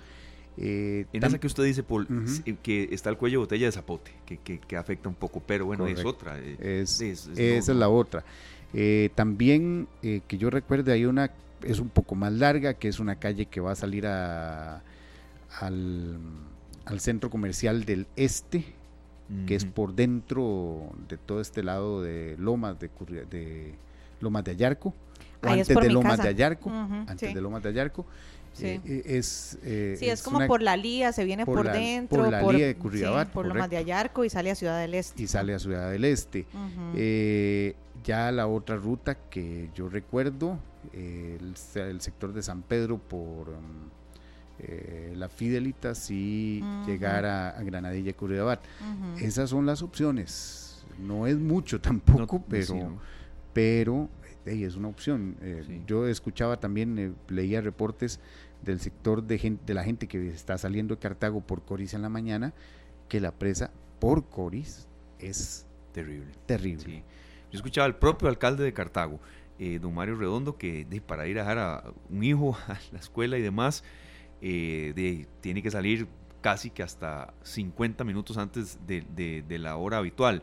Eh, yo creo que esos consejos uno los da y la gente le arruga la cara. Bueno, eh, esperarse un poco más, tal vez a veces de la salida del trabajo, o, o tal vez eh, incentivar si se puede más días en teletrabajo. Creo que son algunas opciones que podemos dar, ¿verdad? Porque no tenemos tampoco una varita mágica y sabemos que eso, este, Paul Luzani y compañeros y la gente que nos está escuchando, no es algo de la noche a la mañana, no es un bacheo, no, no, son obras No. fuertes. Son Sí. obras fuertes que esperemos terminen ya, llegue un momento en que, en que concluyan y nos permitan Que el paso sea mucho más Sí. ágil. Disculpe, este Paul y. Luzania, don Rafael Goñi nos dice, buenas tardes, todos los días viajo por Rancho Redondo, tiene huecos en ciertas partes, y como todo, como muchas en Costa Rica, pero es una excel- excelente opción Rancho Redondo. Eh, sí, tal Sí, vez sea más distancia, pero sí. hay más una- distancia, sí, y, y sí hay que tener un poquito de cuidado porque yo la última vez que anduve por ahí, sí hay bastante hueco. Eh, o sea, hay que manejar a una velocidad moderada. De por sí que esa zona hay que manejarla con velocidad siempre, moderada. Siempre, por las por, curvas y todo, por claro. las curvas y porque sí es un poco pronunciada algu- algunos puntos, pero eh, es, una, es una interesante opción. En algunos puntos es un poco estrecha, principalmente antes de llegar a Rancho Redondo, pero sí es una, es una gran opción para quienes viajan a, a la vieja metrópoli directamente. Para quienes viajan a- al sector de la Unión y esta parte de Curridabat, eh, bueno, sí es un poco más, más fuerte la más fuerte la presa, ¿verdad? Así Perfecto, Paul, muchas que, bueno, los espero a las 7 de la noche con más noticias. Mañana, eh, desde muy tempranas horas, vamos a, si Dios lo permite, eh, vamos a recordar los eh, el 40 aniversario de la visita de Juan Pablo II. Para esta tarde les voy a traer un testimonio de un Bienvenido, Paul. de un milagro, o podríamos decir de un hecho, porque no, no, no se puede decir milagro porque eh, no es reconocido por la iglesia, pero la verdad es que yo lo escuché, eh, ya hablé con ellos, y la verdad es que me, me erizó la piel, y me imaginé todo, absolutamente todo lo que esta familia vivió. Y, y la verdad podríamos hablar de un milagro no reconocido, pero que sí es un hecho que eh, habría intercedido Juan Pablo, se- eh, Juan Pablo II en su visita al Hospital de Niños Wow, hace 40 años. qué bonito. Mañana, mañana les cuento. Ya quiero que sea mañana, ya quiero saber qué es. Qué bonito, Ya mañana les cuento con detalle, porque ya, ya hicimos el, eh, la entrevista con, con la familia. Y la verdad, la verdad, a mí me, me llamó mucho la atención, me impactó mucho los detalles. Y eh, este, hay que recordar este hecho. ¿Por qué? Porque no ha vuelto ningún otro papa. Y Juan Pablo II marcó mucho, marcó mucho a la sociedad costarricense. Así que mañana, mañana, desde temprano, un reportaje especial. En esta tarde, un informe distinto y especial para que eh, recordemos todos, los que vivimos en esa época, esta, esta histórica visita, y para quienes nos escuchan y no lo vivieron, pero lo han oído comentar, lo, re- lo recuerden de cómo un pueblo se organizó para, vi- para la visita del Santo Padre. Y fue muy emotivo. Sí, fue muy emotivo. Yo tenía cinco años, este, mm, no trabajaba aquí. por- no, no, Bueno, eso ya, serio. ya decía yo que Ay, llevaba mucho tiempo, serio. pero no sabía si tanto. No, pero, pero sí, sí, recuerdo muy poco, pero ya de un poco mayor, ya sí eh, recordaba lo importante que fue para Costa Rica esa visita, desde el puente que está aquí frente a nosotros. Bueno, ese puente es- cumple 40 años, Exacto, precisamente. Puente Puente Juan Juan Pablo fue, II. Fue Sí. inaugurado para esa de- fecha. claro. sí. para esa fecha. Fue inaugurado para esa fecha. Quienes mm, tenemos un poquito de años, más de esos 40, recordamos que esta era una intersección Sí. que los peajes de la General Cañas estaban bajo el puente peatonal de, el- de esta General Cañas y que en Belén había otra intersección con semáforos. Había veces que las presas Sí, llegaban hasta aquí, hasta Era- este lado sí. eran tremendas. Era tremendo, era Más tremendas de los que, por ejemplo, los que nos acordamos un Claro. poquito, hacemos rewind, eh, como el cassette, eh, como las presas más o menos de cuando estaba construyéndose la platina. Claro. Ujú. O cuando estaba Dios. afectada el puente, el puente de la platina. Bueno, más o menos así eran las presas cuando no existían Sí. estos puentes. Así que Yo sigo en mis redes sociales este, un sitio que se llama Fotos Antiguas de Costa Rica Ajá. y ahí viene un- algunas de cómo era la Bravo Carrillo antes, todo eso. qué y, y interesante. viera qué bonito, de verdad, es Sí. recordar la Costa Rica antes era terrible. sí, Y bueno, parte de eso fue así, Luzania. Si, si viene el Papa a Costa Rica, no, no se puede no, no, recibir no. en esas condiciones, ¿verdad? Entonces, de ahí fue un poco... Nació, bueno, se construyó este el- puente. exacto, sí. Y es justo mañana, hace 40 años. Mañana, hace 40 años, se Un da 2 de marzo. Un 2 de de marzo, marzo, así es. comienza la visita. La visita dura eh, tres días en Costa Rica, o sea, eh, eh, la llegada, eh, un día muy intenso, el segundo día, el 3 de marzo, y él parte para Nicaragua el 4 de marzo y regresa a Costa Rica ese mismo 4 de marzo, duerme en Costa Rica, al día siguiente, el 5 de marzo, parte para Panamá y regresa ese mismo día a nuestro país, duerme en Costa Rica nuevamente y el día 6 de marzo ya sale Sí. rumbo a Le Guatemala. gustó mucho Costa Rica porque siempre regresaba a Costa Rica para ir a otro punto. Bueno, Sí, sí, sí. hay una razón para eso. Mañana Hubo- vamos... hubo Que también dos los- razones, hubo, hubo razones para que él durmiera regresara. en Costa Rica. Bueno, Ahí- no vamos a decir más. Vamos a poner aquí en el Facebook Live qué recuerda de la visita del Papa Juan Pablo II a Costa Bueno. Rica y sé que mucha gente va- nos va a dar retroalimentación. Y Yo mañana recuerdo- no se pierdan esta tarde. Sí, no, para nada. Yo recuerdo a mi querida madre que en paz descanse eh, salir con espejos. Ah, ah, eh, me acuerdo que, el- porque el avión de Iberia, me acuerdo que voló bajísimo y un montón de gente, pero de verdad, miles de miles de personas salían con espejos para que de, se viera el reflejo y demás. Y, y sí, me acuerdo de mi mamá saliendo llorando y yo, pero de, no entendía nada yo a esa edad. ¿verdad? Tenía cinco años, pero esa escena sí nunca se me va a, ir de la mente. Sé que la gente tendrá mucha retroalimentación. Bueno, hay, hay, Muchas gracias, Paul, hay anécdotas de esa salida del, del Papa eh, con los espejos Sí, y eh, vamos a conocerlas. Mañana, mañana, ya, ya, mañana ya, ya, sí, ya. Si Sí, lo que sí, quería sí, era dejarnos picados, sí, sí, nos lo logró. Qué lindo, Paul. Eso, eso es radio y eso es dar siempre algo nuevo. Muchas gracias, Paul. Hoy a las verdad. 7, ¿verdad? Hoy a las 7. Sí. Ah, sí, pero si no sale con y además, y yo, no, ya cállese. Nos vamos a la pausa con una canción muy linda, Lucy. Prepara las servilletas. Este, porque llegó a mi vida el amor de mi vida. Esa es eh, una canción lindísima que, que habla de eso. Si gusta, César, ya vamos escuchando un poco de, la- de esa canción con la que vamos a la pausa. Eh, es precisamente de la alegría que da eh, de la llegada de, de un hijo. Entonces, Ay, sí, misma, Eva. Luna, es esa, ¿verdad? dicho, esa Ahí misma. está, perfecto. Ya casi volvemos con más aquí en esta tarde. Son las 4 de la tarde con 36 minutos. Y Luciana, no es que estamos haciendo aquí yoga o, o que estamos en una clase aquí de meditación con esta buena melodía con la que nuestro compañero César eh, bueno, nos ilustra el tema que vamos a tocar. Es la conjunción de Júpiter y Venus, el fenómeno visible en el cielo en los primeros días de marzo. Ojo, que esto es diferente a la danza de la luna, la entrevista que tuvimos hace unos días. ¿Que ¿Por qué tocamos estos temas? Porque ustedes los piden, porque además nosotros tenemos que responder también a eh, intereses de la gente, a lo que la gente le atrae y sobre todo también porque mm, tenemos especialistas que nos ayudan mucho a interpretar estos temas. Es la conjunción de Júpiter y Venus, un fenómeno visible en estos días y en estos días, Luzana, en los que, en los que lo que menos hay son nubes, ¿verdad? Y ayuda mucho. Está hermoso, de verdad, el clima y eso Gracias. ayuda a que Ah, bueno, podamos... perdón, perdón. Eh, no, yo me refería al clima, Sí. al clima, que está muy bonito, de verdad, y esto ayuda a que podamos observar o que estos fenómenos puedan ser visibles eh, para nosotros en dos puntos de luz en nuestro cielo y eso va a ser el 2 de marzo. Pero bueno, nosotros no somos los expertos, tenemos un experto que nos va a abordar este tema largo y tendido.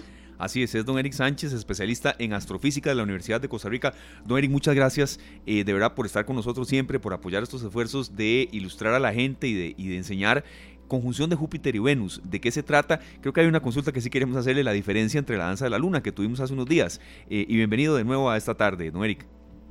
Eh, buenas tardes a todos los oyentes del programa. Y sí, el día de hoy, solo la noche de hoy, veremos el fenómeno de, de esta conjunción de los planetas de, de Venus y Júpiter. Cuéntenos un poquitito más, eh, don Eric, acerca de este fenómeno y sobre todo en qué se diferencia con la danza de la luna, de la cual hablamos hace algunos días. Sí, este fenómeno es una conjunción planetaria. Es una conjunción planetaria es cuando de forma aparente se ven dos o más astros aparentemente muy juntos en el cielo, aunque sabemos que uno está detrás de otro y por mucha distancia. Por ejemplo, en este caso Júpiter está mucho más lejos que Venus de nosotros, pero por su posición en las órbitas desde la Tierra se ve como si estuvieran juntos, están en la misma línea de visión. Es como cuando uno ve desde el aeropuerto dos aviones en aproximación, sabemos que está uno mucho más lejos que otro, pero desde nuestra línea de visión los dos aviones se ven muy cerca uno de otro, como si estuvieran en una especie de conjunción. Eso pasa con los planetas. La conjunción de Venus y Júpiter se verá únicamente hoy, de hecho el máximo acercamiento, eso sí, entre ellos, será a las 10 de la noche. Ya para esas horas se habrá ocultado, se habrán ocultado, se ocultan a eso de las 8 de la noche. Entonces en la máxima cercanía no la veremos, pero sí los vamos a ver muy cerca. Cuando anochezca hoy ya se verán juntos en el cielo. De hecho se verán casi en la misma separación angular o tamaño aparente, se verán como el equivalente del tamaño de la luna en el cielo, así de juntitos se verán los dos astros. Será una bonita oportunidad, inclusive el que tenga binoculares podrá ver Júpiter con sus satélites y a Venus lo verá pues más brillante que Júpiter, entonces es una bonita combinación para fotografía o para observación. Don Eric, más o menos cada cuánto sucede este fenómeno, ¿Es, ¿es poco probable observarlo o si es un fenómeno recurrente? Y otra pregunta que tenemos es, ¿se puede calcular la distancia aproximada a la que va a estar Júpiter de Venus? Sí, en realidad calcularle la distancia, pues se puede calcular la distancia de cada planeta, pero en realidad Júpiter en estos momentos está físicamente muy, muy lejos de Venus, está prácticamente al otro lado de la órbita. Venus, en cambio, está mucho más cerca de nosotros. Entonces, pues la distancia, de hecho, Venus, Júpiter, cuando veamos a Júpiter en realidad hoy en la tarde, Júpiter está a mucho más del doble o el triple de distancia de lo que veremos a Venus. O sea, Júpiter está muy, muy lejos de nosotros ahora. Qué interesante, sí, es por la... hasta que pase detrás del Sol. Es por la conjunción literal que los vamos a ver así, pero no porque necesariamente estén cerca. No, físicamente no están cerca uno de otro, porque Venus es un planeta que está más cerca del Sol que nosotros. Venus dista como 100 millones de kilómetros del Sol, por decirlo así. En cambio, Júpiter dista casi 800 millones de kilómetros del Sol. Y aunado a eso, que lo estamos viendo al otro lado de la órbita, entonces es casi el doble de esa distancia a lo que lo estamos viendo. Entonces, eh, perdón, no el doble de esa distancia, sino casi como unos 100 millones de kilómetros más que, que esa distancia. Entonces, en realidad, Júpiter en estos momentos está mucho, mucho más lejos de nosotros que Venus.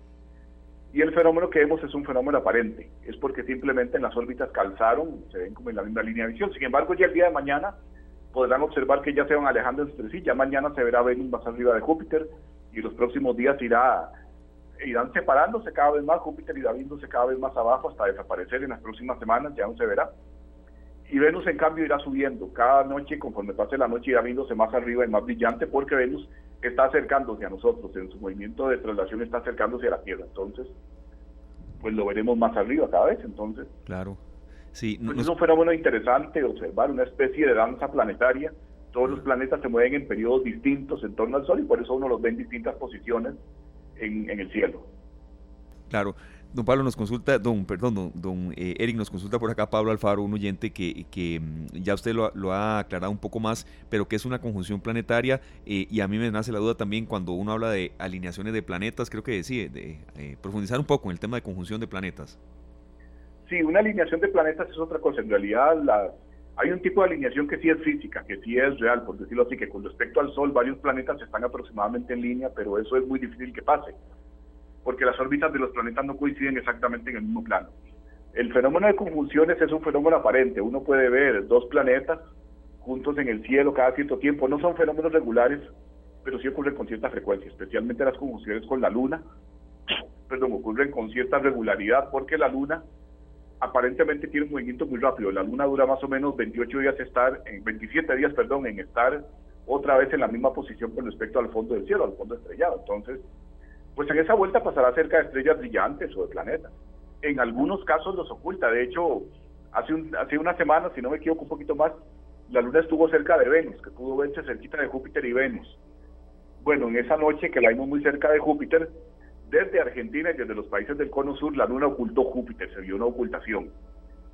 Y hace más o menos un mes también nosotros pudimos ver a la luna ocultar Marte desde aquí, más o menos como a las 10 de la noche. Se pudo ver una ocultación. A veces pasa eso, que cuando la luna pasa directamente enfrente del planeta ocurre una ocultación y la luna se debe pasar enfrente. Pero si no es así, ocurrirá solo una conjunción. Y son muy variadas. Pueden ser conjunciones de lunas con estrellas o de, lunas, o de luna con planetas hay una conjunción en especial que sí es bastante más rara, que se llama la gran conjunción, que ocurre cada 20 años aproximadamente. Es entre Júpiter y Saturno, y eso es porque Júpiter y Saturno tienen periodos de traslación en torno al Sol muy largos. Júpiter es 12 años y Saturno casi 30. Entonces la conjunción de Júpiter y Saturno ocurre aproximadamente cada 20 años y en el 2020 tuvimos oportunidad de observar esa conjunción, además de que estuvieron tan juntos, en forma aparente tan juntos, que vistos en el cielo aparentaban ser casi un solo punto. Casi no se les podía ver la separación, entonces fue una conjunción bastante excepcional. Pero conjunciones normales tenemos varias, varias de la luna a lo largo del año. Claro, tenemos consultas que nosotros habíamos preparado, don Eric, pero verdad, eh, por eso está usted aquí, por, por, los especialistas que tenemos, pero también porque estos temas atraen. José Piedra nos consulta hacia dónde tenemos que ver. Por supuesto que entendemos, don José, si hacia el norte, al sur, hacia qué parte, con qué constelación nos guiamos. Eh, usted nos dice, don Eric. No, y aprovecho para sumarle a esto una pregunta que también nos había hecho Paul, que tiene que ver con eso. Dice, sí, hacia dónde se ve al anochecer. Así que le estamos aclarando la duda más de uno. claro. Sí, hay que ver al oeste al anochecer, en la misma dirección en la que se pone el sol, pues ahí unas, una, una hora después ya se verán, no se pierden esos dos puntos juntos en el cielo, se verán resaltar.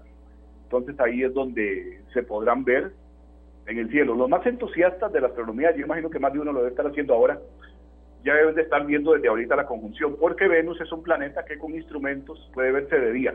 Inclusive cuando está, el max, cuando está en su máximo brillo puede verse de día a simple vista. Entonces, la persona que tenga instrumentos ahora puede ver Venus y a la par ver a Júpiter. Júpiter es más débil, no se ve a simple vista de día, pero con un buen telescopio sí se puede ver de día, como una bolita muy tenue.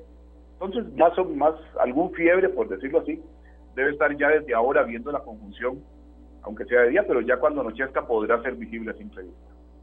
Don Eric, le voy a hacer una, una pregunta medio rara, pero es una duda que realmente tengo. ¿Cómo podemos corroborar de que estamos viendo a Júpiter y a Venus? O sea, el cielo va a estar limpiecitito, no va a haber ninguna otra estrella, no va a haber nada, y volvemos a ver el cielo y ahí los vamos a ver. ¿O cómo podemos estar seguros que no estamos viendo, otra, sí, no sé, la osa mayor, otra cosa? No, nada de eso porque brilla mucho. Entonces en el cielo del oeste van a ser los dos objetos que destaquen. Los dos más brillantes en todo el cielo del oeste van a ser esos dos planetas, van a ser esos dos puntos. Entonces, no se pierden, van a poder verse bien. Ok, entonces aunque yo no sea experta, vuelvo a ver al cielo eh, antes de las 10 de la noche y cuando yo veo que brilla completamente, estoy viendo a Venus y a Júpiter. Bueno, digamos que antes de las 10 no, porque ya desde las 8 de la noche no se van a ver, ya se van a ver ocultados. Tiene que ser a las 7 de la noche, entre 7 y 8 de la noche. O entre 6 y media cuando anochece, desde que anochece como hasta las 7 y media de la noche aproximadamente es que se verá este fenómeno. Perfecto, bueno, entonces ya aquí anotado a partir de las 7 de la noche. Ahí les cuento mañana cómo me fue. Claro, eh, un vinito ahí, A ver si lo logré, sí, sí, sí. Este, eh, don Eric, bueno, vea, sigue la gente dándonos este tipo de retroalimentación. Vamos a ver si nos da tiempo, que teníamos unas consultas preparadas, pero los oyentes mandan, don Eric. Venus es lo que nuestros abuelos llamaban la estrella del niño. Y sí, nos sirve para guiarnos también, este, don Eric. Sí, Venus era muy es conocido popularmente como la estrella de Belén por el brillo que tiene, entonces se evoca ese relato el relato bíblico del fenómeno de la estrella de Belén. Entonces Venus es muy utilizado para ilustrarlo. Claro. Entonces, a Venus se le suele decir también el lucero matutino o el lucero vespertino, porque algunas veces se ve muy brillante al anochecer y otras al amanecer. Con Venus lo que ocurre es que como tiene una órbita interior a la Tierra, o sea, la órbita de Venus está dentro de la órbita terrestre porque está más cerca del Sol, entonces Venus nunca se ve a medianoche. Siempre se verá a más tardar, tal vez a las ocho y media de la noche, o a más temprano, tal vez como desde las tres y media de la mañana en adelante, pero nunca podremos verlo a la medianoche, al menos desde Costa Rica, desde estas latitudes cercanas al Ecuador. No se puede observar en horas altas de la noche o empezando madrugada, siempre es o antes del amanecer o después del anochecer. Entonces tiene esas características, además de que es el planeta que más brilla. Venus puede verse de día. Una persona con buena vista en un día bien despejado puede ver Venus de día como un puntito azul en el cielo. Ay, qué belleza, qué belleza, don Eric. Bueno, eh, ahora que estamos hablando de, este fenómeno que podemos presenciar el día de hoy, don Eric, ¿hay algún otro fenómeno natural que podamos presenciar a lo largo de estos días o en este mes de marzo? Pues por el momento solo esto, habrá conjunciones de la luna, por ejemplo, a finales de marzo, la luna estará en conjunción con, con Venus en la madrugada, se podrá ver una conjunción de la luna con Venus en la madrugada, eso sí, habrá que levantarse temprano para observarla. También estos días, esos días, si no me equivoco, el 19 habrá una conjunción de la luna con el planeta Saturno, otro fenómeno interesante. De hecho, más que todo conjunciones lunares es lo que hay, que como les digo son frecuentes porque la luna se desplaza muy rápido en el firmamento. Entonces, pues eso es más que todo lo que se verá durante este mes de, marzo. Podrán ver varias conjunciones planetarias. Claro, y tomando en cuenta, don Eric, que de marzo abril, eh, parte de mayo también son los mejores meses para estos fenómenos debido a las condiciones de nubes, muy pocas. Eh, aprovechar estos meses para la gente que de verdad le apasionan estos temas y le encantan porque es el, creo que el, mejor cuatrimestre del año para apreciar estos fenómenos, ¿no, Eric? Pues sí, los meses de enero, febrero, marzo principalmente son las mejores épocas para salir a observar el cielo, al menos en este lado del país. Entonces, pues como que invita al cielo a observar, especialmente cuando es la luna nueva. Ya ahora, en los próximos días será un poco más difícil porque siempre cuando estamos cercanos a la luna llena es más difícil ver estrellas, por la luz de la luna que inunda el cielo. Entonces siempre es mejor verlos cercanos a la luna nueva. Pero aún así siempre se ve, y a los que les gusta observar la luna, pues en estos días está viéndose en una buena posición para verla con telescopios porque se le ven las sombras de los cráteres, está como en fase de luna creciente. Entonces podemos observar estas áreas de la luna. Entonces es siempre interesante observar la luna prácticamente en cualquier momento de, su mes lunar. Perfecto, bueno, no, anotadísimo entonces, don Eric, y hoy a partir de las 7 de la noche ya estaremos viendo el cielo y ahí después mañana le cuento a ver cómo me fue, a ver si lo logré o, entré en crisis. Espero que sea tan fácil como usted lo menciona. Eh, muchas gracias, don Eric, por atendernos como siempre. Bueno, muchas gracias a ustedes por siempre le interés en estos temas tan, tan fuera de lo común, pero tan parte, digamos, de, nosotros son parte de nosotros y tenemos que aprender a identificarlos y, a valorar estos fenómenos. Así que muchas gracias, de verdad. y, que la gente la trae, ¿no, Erika? Ahí le mandé por, por, el, por el vía WhatsApp de las consultas de la gente. Si hay más, ahí se las hago llegar y cuando volvamos a hablar ahí continuaremos aprendiendo de astronomía. Muchas gracias, don Eric, de verdad. Ok, muchas gracias a ustedes que tengan buenas tardes. Muy buenas tardes para usted también, Eric Sánchez, especialista en astrofísica. Bueno, eh, estos temas le atraen a la gente y sabemos también que, que bueno, es parte del menú de esta tarde, eh, cosas distintas que a la gente le gustan ver. Así es. Y bueno, mañana vamos a tener un programa lleno de muchísima información a partir de las 3, así que desde ya los invitamos para que nos acompañen. Mañana, reserven la hora, 3 en punto. Los esperamos acá en Radio Monumental. De 3 a 5, así es. Eh, la vida es un carnaval, Luzania. Usted está viviendo un carnaval entero. yo estoy en un puro holgorio, así. Ahorita me subo aquí a la mesa a bailar y todo. que la pase muy bien. Gracias a César, gracias a los compañeros de producción también que nos apoyaron, a Polo y yo, a Sergio, eh, Luzania y Esteban. Nos despedimos de ustedes con una de las canciones que a mí más me pone eh, de buen humor. Imagínense. Así, así es. la vida es un carnaval, como decía Celia Cruz también. También, también. Nos vamos, ya vienen los compañeros de Pelándolo. Que la pasen muy bien. La vida es un carnaval. Este programa fue una producción de Radio Monumental.